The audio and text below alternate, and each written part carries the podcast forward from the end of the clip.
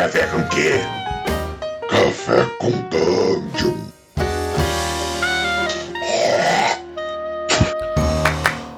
Bom dia, amigos do Regra da Casa. Estamos aqui para mais um Café com Dungeon, na sua manhã com muito RPG. Meu nome é Rafael Balbi e hoje aqui eu tô bebendo um, um cafezinho aqui com, com aquele gostinho de, de velho, aquele gostinho aqui daquela, daquela época boa lá dos primeiros módulos do D&D e a gente vai falar de um material inspirado nisso aí, né, que é o Beyond the Borderlands, do Alex Damasceno. E, bom, a gente, para falar dele, tá com o próprio autor aqui. Antes de chamar ele, porém, eu quero lembrar que você pode se tornar um assinante do Café com Dungeon a partir de cinco reais. A gente, tem, a gente tem outros planos, mas a partir de cinco reais você já participa do nosso grupo de Telegram, você já recebe conteúdo extra e também é, concorre a sorteios dos nossos parceiros, inclusive do cafezinho que eu estou bebendo agora aqui, da Ovelha Negra Cafés. Muito gostoso, o magenta. Se você quiser também, inclusive, você pode comprar lá no ovelhanegracafés.com.br um café para você ouvir tomando, ou, quer dizer, para você tomar ouvindo o nosso podcast, usando lá o cupom regra da casa 5, tudo maiúsculo. Então você tem um desconto e ainda diz que foi a gente que mandou você lá. É, bom, bem-vindo, Alex. Opa, é um prazer estar aqui com você. Tudo bem, cara? Tudo em ordem? Tudo, tudo ótimo. O que, você tá bebendo aí? Ah, eu tava tomando um café aqui para acordar, mas já terminei. então tá acordado. É, estou. bom, bom, bom saber. Vamos lá, cara. É, primeiro, deixa eu falar um pouquinho aqui das primeiras impressões que eu tive, cara. O Alex, eu, eu descobri lá no Instagram dele, foi o primeiro, primeiro contato que eu tive, né? Foi no Instagram, no Gnarled Monster. Gnarled, que se escreve, né? Isso. E, cara, vi muito desenho maneiro, vi muita parada legal lá. E acabou que a gente acabou trocando ideia depois. Ele desenhou lá pro desafio de desenho do Café com Dungeon também. A gente acabou trocando ideia. E aí eu vi esse material, Beyond the Borderlands. Conta aí, cara, qual é a tua, qual é a tua origem aí no RPG? Tua origem, qual é o teu rolê profissional? O que, que você faz aí? Quem é você? Minha origem no RPG, tipo, quando eu comecei a fazer material? É, quando você começou a jogar e quando você começou a produzir. Eita, eu comecei a jogar, eu acho que eu tinha uns 10 anos.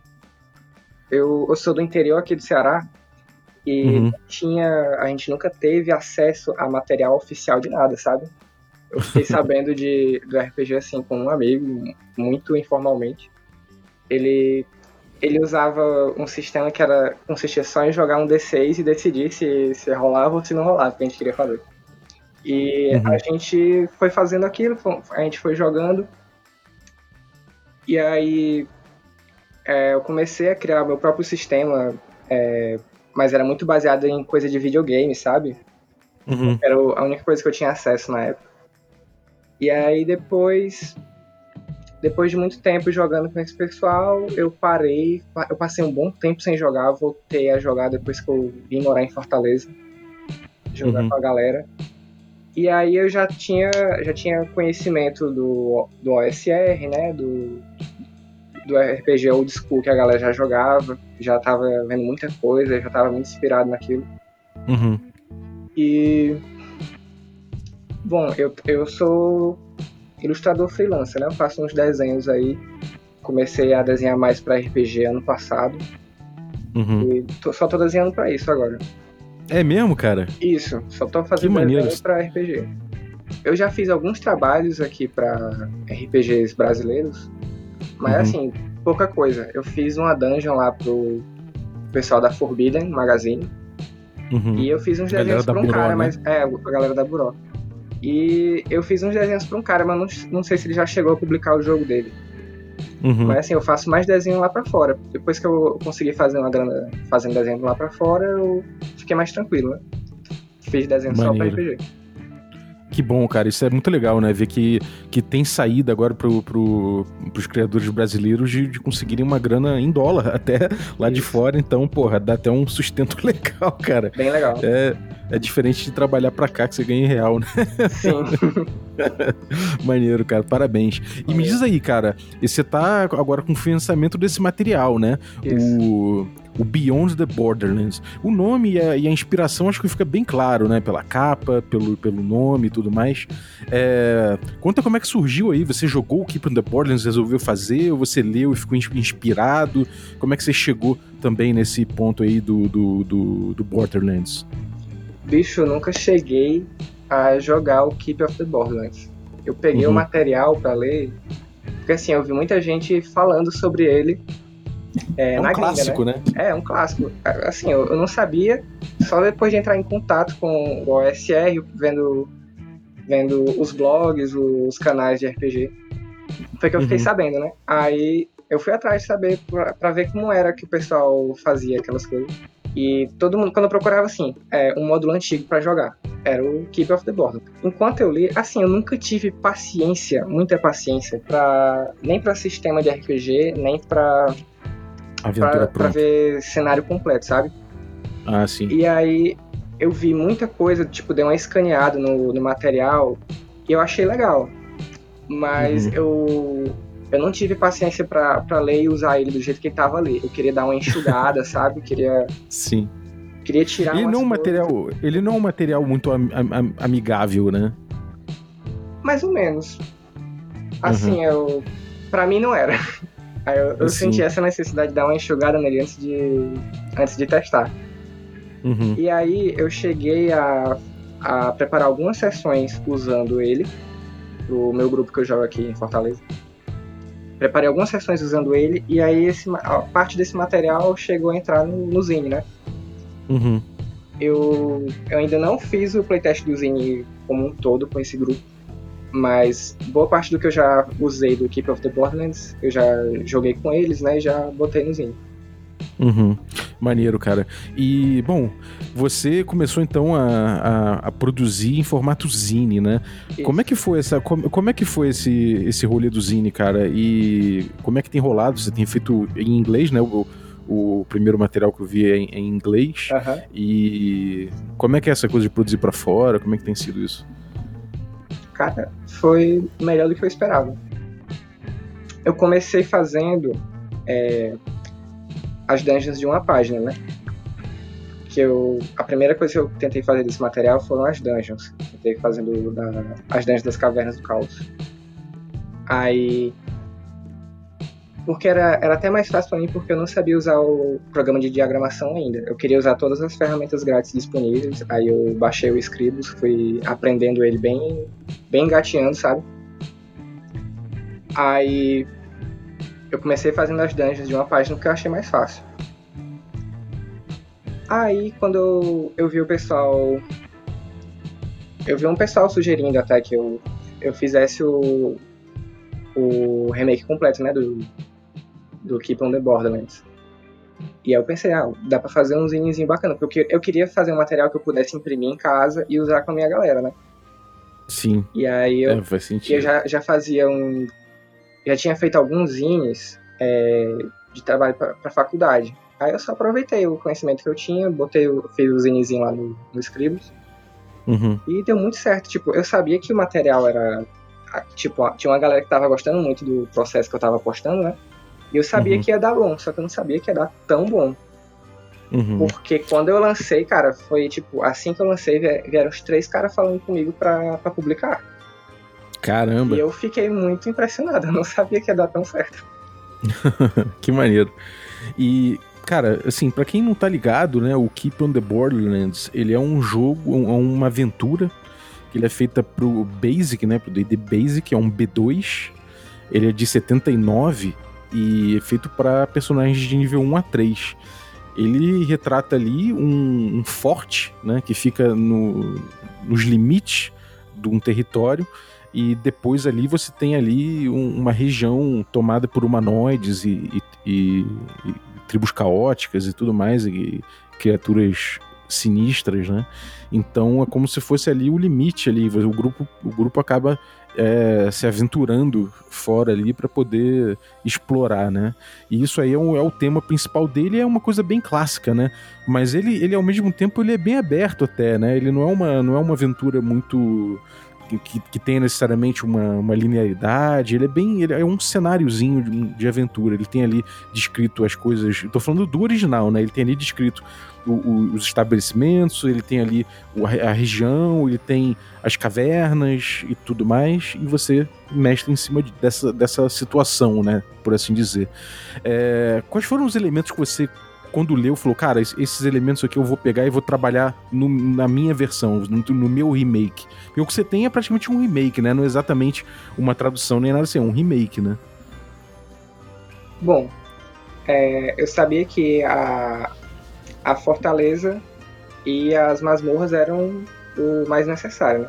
Que é o, uhum. o que a galera costumava usar mais. Eu fiquei até sabendo que o pessoal ignorava uh, a região ao redor da fortaleza. A galera fazia só revezar entre ir na, na masmorra e a fortaleza. Eu até pensei uhum. se eu botaria ou não a, a, região ao redor da fortaleza, só que é, o material que eles, que eles dão para você, eles dão tipo um mapazinho lá que tem a, a fortaleza, a, as cavernas do caos, e tem, um, tem uma região lá que é as cavernas desconhecidas, uma coisa assim. Uhum. Que é uhum. um. Cave of the Unknown. Isso que eles eles não fizeram. É tipo um lugar que você podia utilizar outra dungeon, outro módulo junto, ou você criava você mesmo aquela parte. É uma lacuna, lacunaridade ali, Isso, né? era uma lacuna, e até, eles até sugeriam a você que enquanto você não fizesse essa parte que não estava feita, você fingisse que não existia. Se a galera tentasse explorar aquele lugar do mapa, você teleportava o pessoal para outro canto ou dizia que estava escondido por algum feitiço, até você terminar, você conseguir fazer alguma coisa ali. E eu aproveitei essa ideia até para as dungeons que eu não, não fiz nesse zinho, eu disse pra galera, você finge que não existe, você espera o próximo zinho, então você faz, enquanto a galera explora. Uhum. Sim, aí, fora isso, tinha a Floresta das Aranhas, tinha o, o pântanozinho lá que tem os homens lagartos. Tem a cabana uhum. do, do mago doido lá. E, e tem um acampamento dos bandidos. Pronto, era, era essas quatro coisas que você tinha para fazer no mapa uhum. fora da, da fortaleza. Uhum. Aí eu aproveitei. A única coisa que eu tirei, se não me engano, foi o, o acampamento dos bandidos. Eu aproveitei para fazer outra coisa no lugar daquilo. Eu aproveitei cada um desses temas e fiz uma região em cima, né? E inventei mais duas regiões com temas diferentes. Uhum. eu fazia um mapa com seis regiões, cada um com, com seis hexágonos, cada um com seis conteúdos ali para você explorar nos eventos. Uhum. E foi basicamente isso. Eu aproveitei, o, só que no lugar dos lagartos eu coloquei os homens-sapo. Aí tem a floresta que tem as aranhas, que era para ter o acampamento de bandido lá também, só que eu não botei os bandidos. Aí fica uhum. aberto, né? Se a galera quiser colocar os bandidos, eles colocam. Boa. E, e, cara, você acabou então escolhendo algumas coisas para botar, outras para saírem, né? Isso. E o que que você escolheu? Ah, é, você na verdade escolheu os bandidos para sair. E o que que o que que você inventou a mais assim que você falou, cara? Fora essas, esse, essa lacunaridade, teve outras coisas que você botou.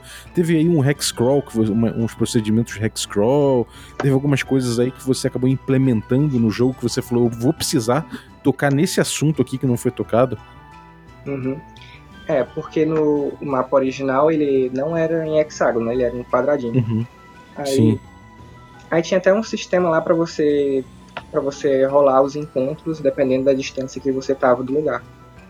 Só que tinha tinha poucas coisas para você encontrar, né, enquanto você explorava o mapa.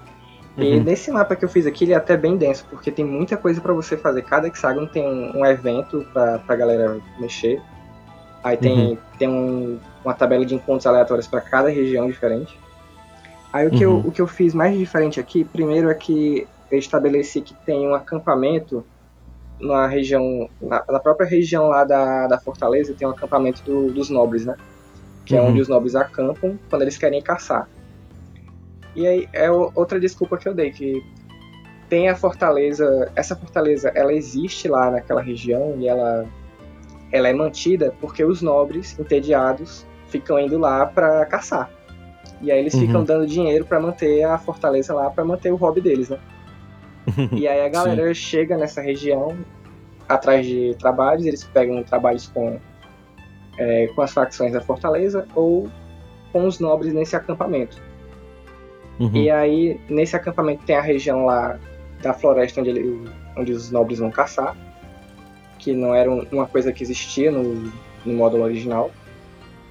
Aí eu fiz também uma, uma montanha que por dentro é como se fosse uma caverna de cogumelos. Tem um reino de cogumelo, cogumelos sencientes lá. E também tem uma entrada para as cavernas do desconhecido. né?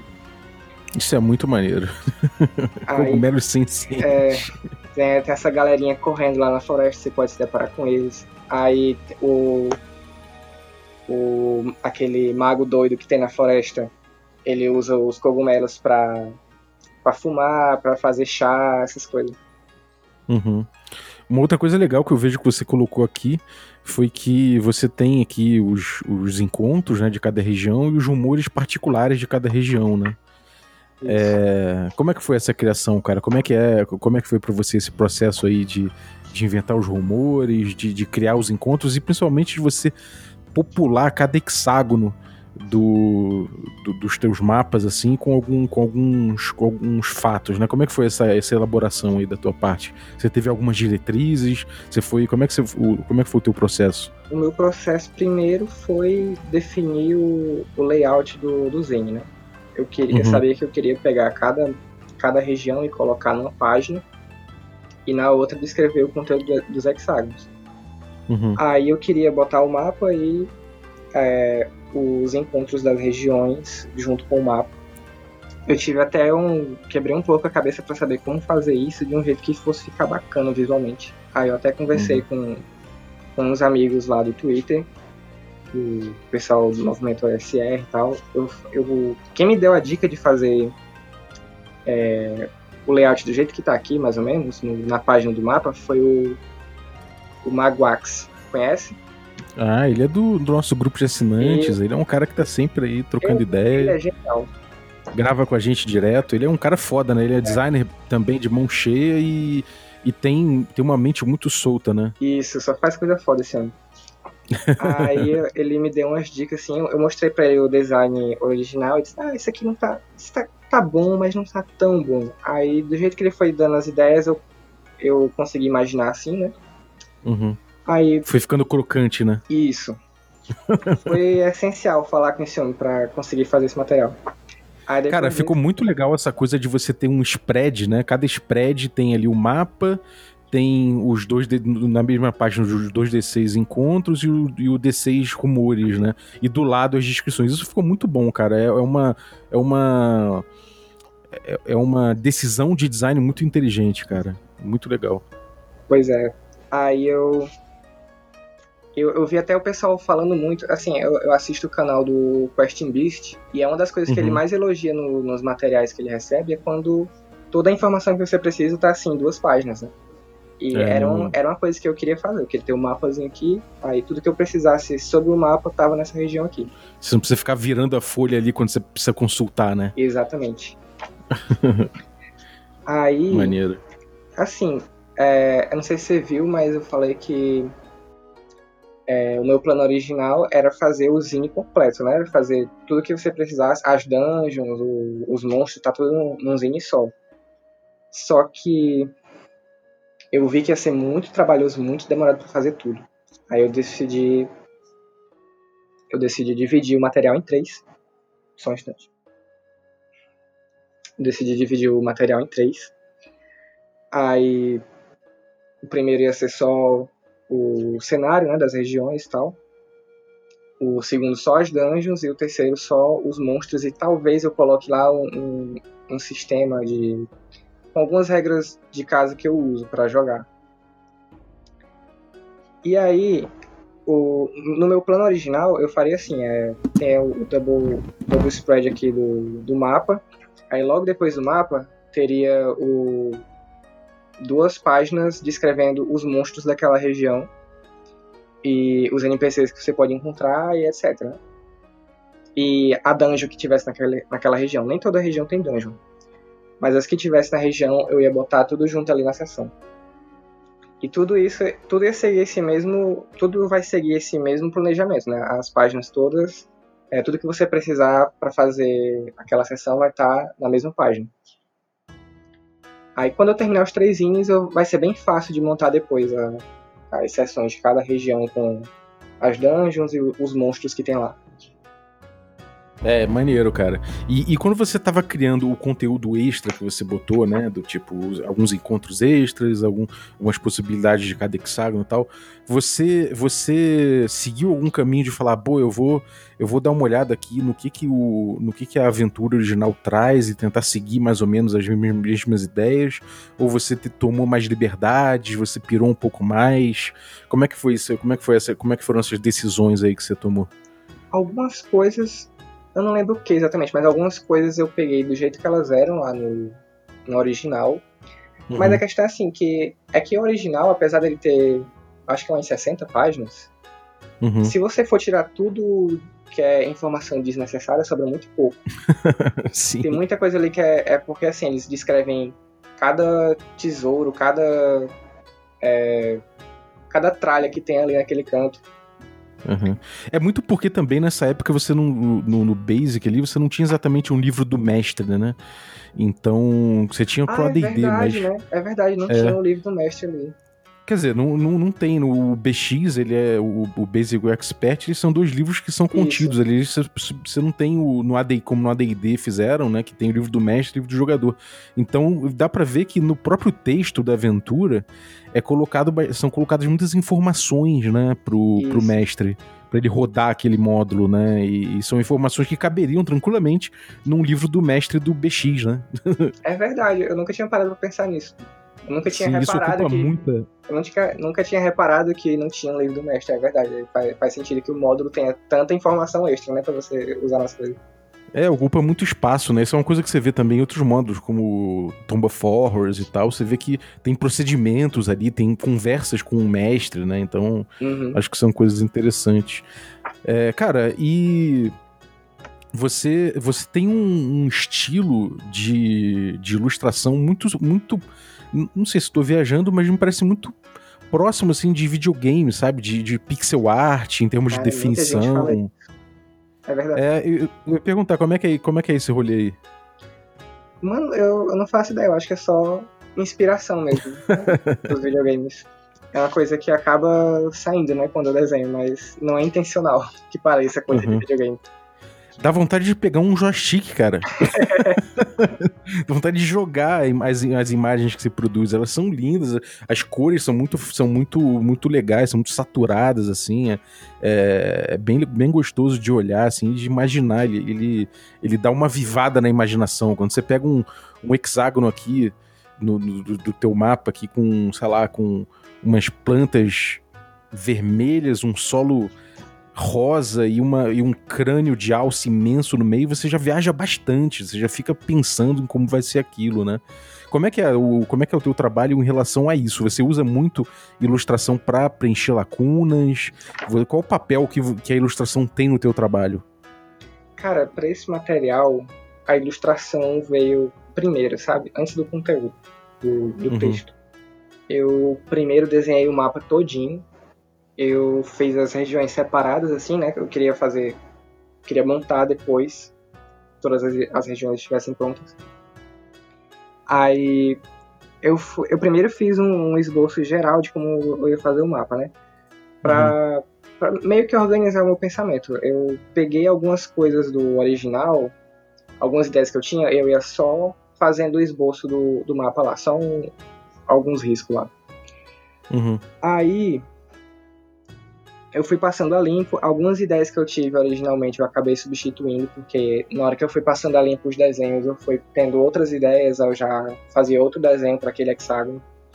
Uhum. E aí. Primeiro eu terminei todos os, todas as regiões e depois eu tive o trabalho de sentar na cadeira e escrever o que tinha lá.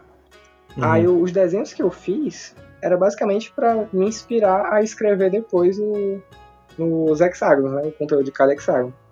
Alguns uhum. até eu tive bastante dor de cabeça para escrever, porque apesar de eu ter colocado a coisa lá, eu, eu não conseguia ter um, uma ideia, sabe? Pra o que eu vou escrever nessa, nesse hexágono aqui.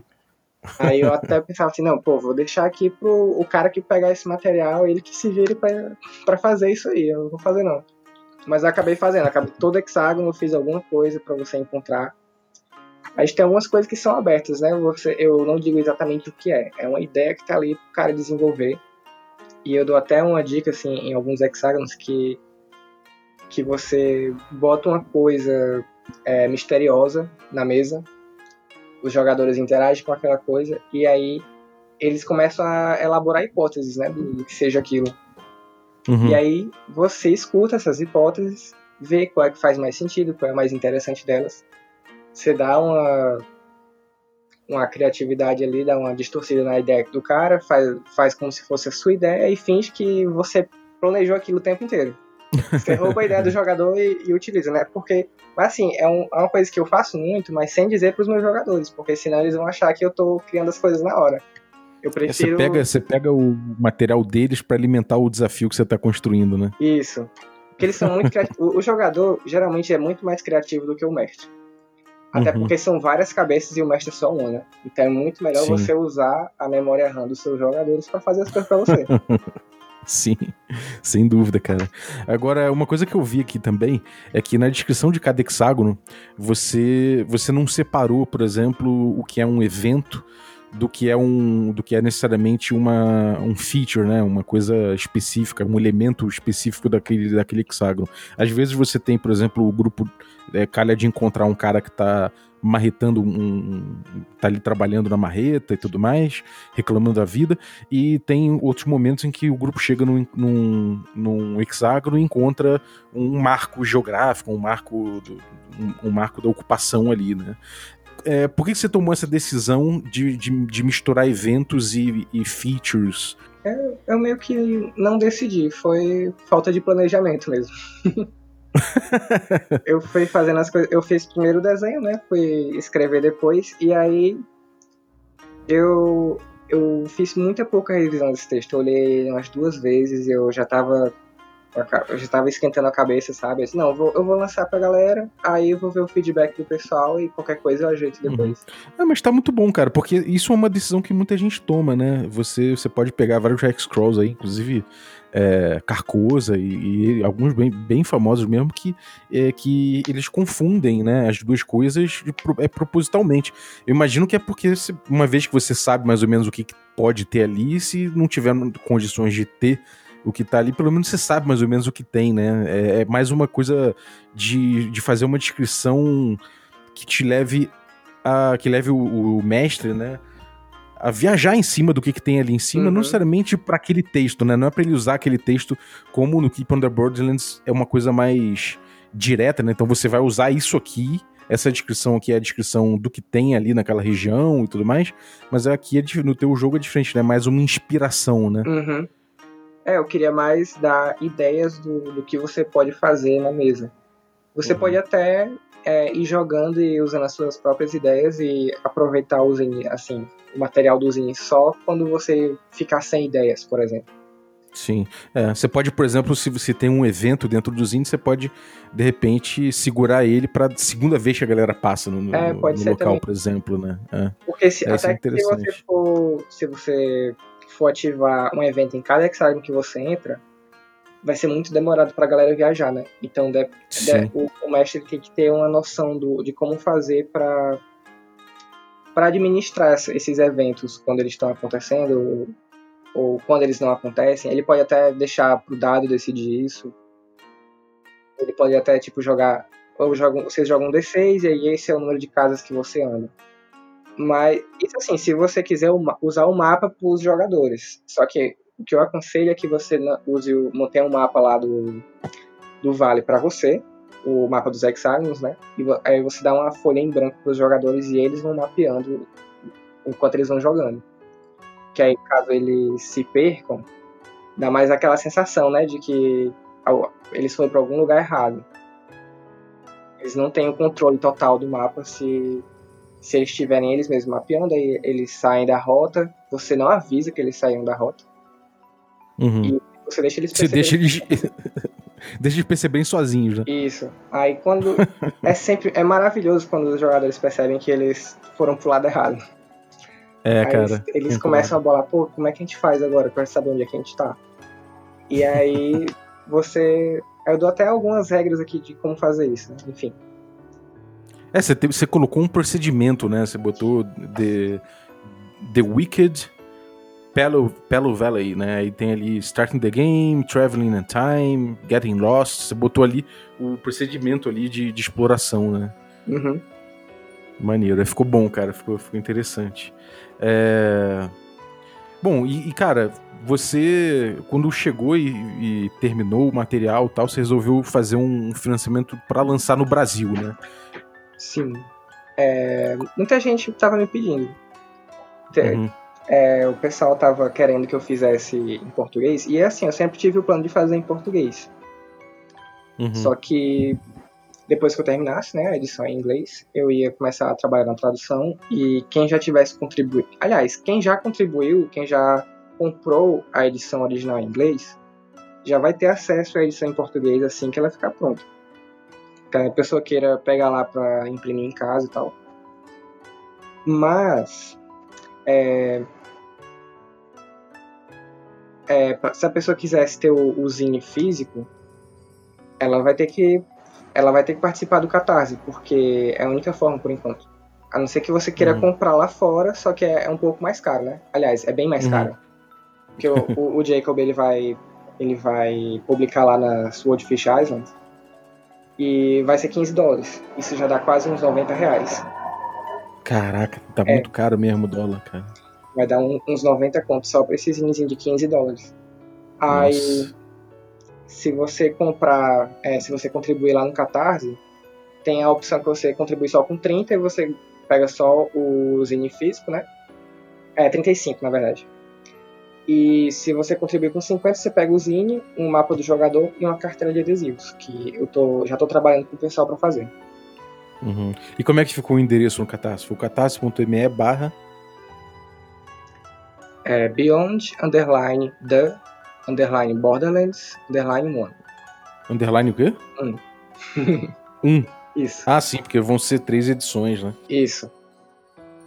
Se, se rolar de financiar esse zine, aí a partir do próximo eu já faço a versão em português simultâneo junto com a em inglês. E assim Uhum. que ficar, eu vou preparar os dois juntos, né? E assim que lançar um, eu vou lançar o outro. E aí já boto o Uhum. catarse pra galera financiar também. Muito legal, cara. Eu, eu acho que, assim, falando com, com o público agora, com a galera que tá ouvindo, cara, esse material, ele é um material que, assim, no PDF ele é muito legal, o material escrito é muito legal, mas eu vou dizer que pela diagramação, pelas ilustrações e por tudo, pelo jeito que ele tá criado, vale muito a pena pegar o material físico também, principalmente com os addons aqui, né, o mapa, os stickers, porque realmente é um material muito bonito. Então, cara, assim, tá bem claro aqui, o, o- orçamento tá bem claro para onde vai cada, cada coisa, os custos e tudo mais, e não tá, não tá nada caro para a realidade brasileira. Então, assim como como a gente teve o Into the Bronze, eu, eu recomendo demais assim essa, essa produção independente aqui do, do Alex, porque tá realmente é, tá, tá muito assim, tá muito tranquilo o preço pro material que é e cara, é muito inspirado, realmente é muito inspirado. Me dá mais vontade para ser muito sincero com você. Claro que a parte do fetiche pelo antigo, pelo pelo, pelo material do, do Basic, do Keep on the Borderlands ser uma aventura mais clássica que tem, não sei o quê a parte desse fetiche me dá mais vontade de jogar usando esse material aqui do que usando o material original, para ser muito sincero. É, ele, é, ele é paginado, ele, ele, é, como é, ele é criado e diagramado e, e, e mexido assim, de um jeito que vê mesa muito mais rápido, né?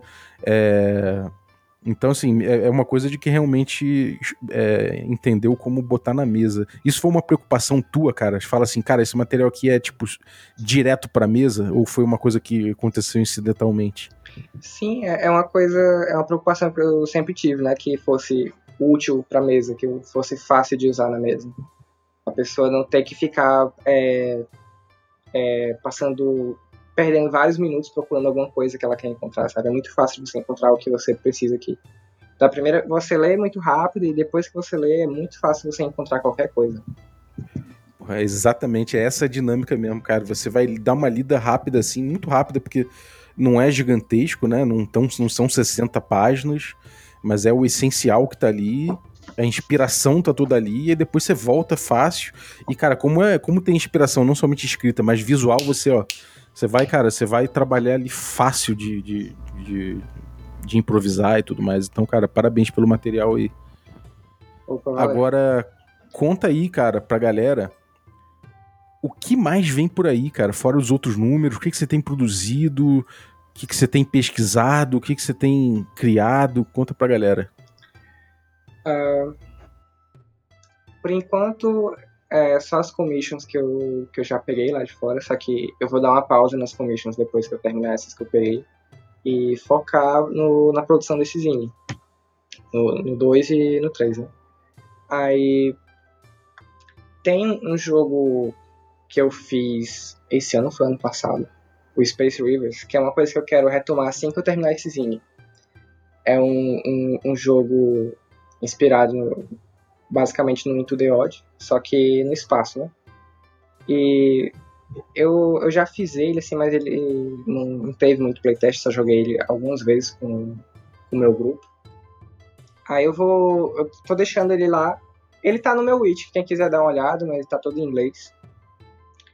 E eu vou retomar depois ele para fazer um, um zine bacana também com ele, com algumas aventuras. E agora, no momento, enquanto eu vou. Enquanto eu tô fazendo o segundo zine, aliás, eu vou começar a tradução desse zine, né? Porque eu vou fazer essa porra sozinho.